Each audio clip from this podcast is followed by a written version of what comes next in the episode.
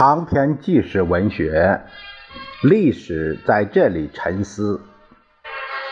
胜利的鲜花献给您，作者刘萍萍、刘源、刘婷婷，由事了播讲。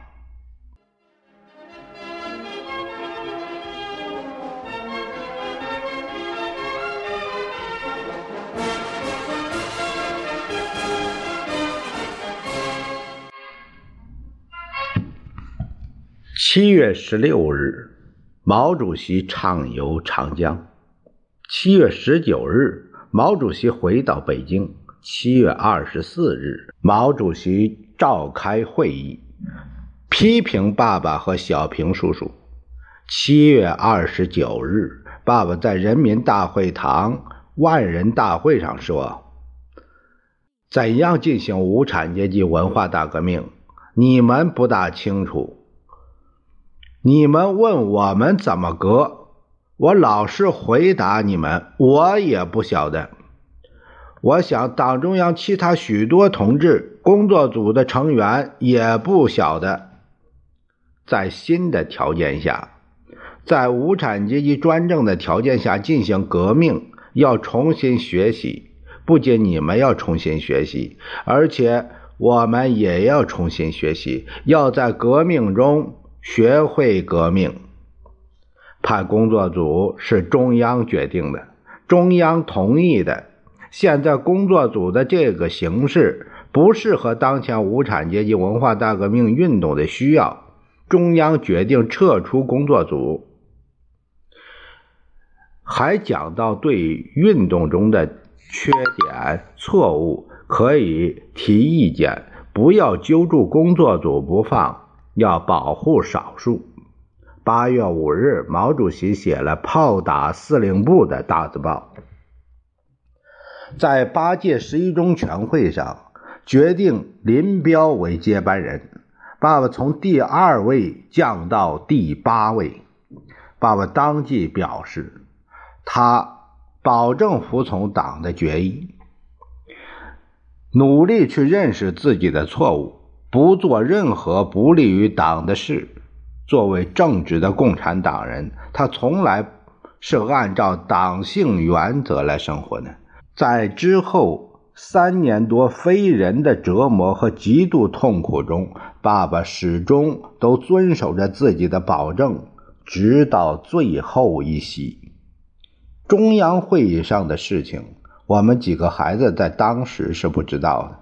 记得在八月上旬，十四岁的婷婷从学校回家路上碰到蔡畅妈妈。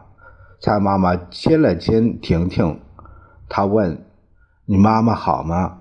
婷婷高兴地回答：“妈妈挺好，她正在清华大学，大家给大家卖饭呢。”傻孩子，你什么都不懂。蔡妈妈忍不住眼中的泪水，摸了摸。婷婷的小脸蛋扭过脸去，依依不舍地走了。八月的一天，晚饭的时间到了，我们坐在桌边等候爸爸的到来。大一点的孩子隐约听说爸爸是犯了错误，心情忐忑不安。我们注视着爸爸健步而入，他神态是那样安详坦然。像往常吃饭时的情形一样，一边吃饭一边思考着国家大事。在饭桌上，谁也没讲话。爸爸吃完饭站起来，我们所有的眼睛都盯着他。爸爸似乎明白了我们的心意，他说：“你们的心情我知道，放心，爸爸会努力认识自己的错误的。”说完，微微笑了笑，回办公室去了。这时，大家极力忍住的眼泪一下子涌了出来，工作人员也都潸然泪下。过去，爸爸主持中央工作时，除了召开中央生活会，征求领导同志对他的意见外，也曾多次召开身边工作的同志和孩子们开会，让大家给他提批评意见。在这以后的几个月时间，爸爸。也多次召开身边工作的同志和孩子们开会。他总是诚恳地请求大家给他提意见。文化革命刚开始，我工作太忙，没有机会听大家的意见。现在，我希望大家坦率地谈出来，呃，会有利于我将来更好的去工作。一位老工作人员说：“少奇同志工作一直很忙，但一有空就参加我们支部的活动。我们在这里好多年了。”就你没白天没黑夜的工作，生活简朴，没什么可说的。我们也都努力工作，为了让您能为国家做更多的事。可你怎么就犯了错误呢？说着说着，声音也哽咽了，又加上一句：“你可不能只顾拉车不看道啊！”有的同志说。派工作组这么大的事儿，你怎么不请示主席呢？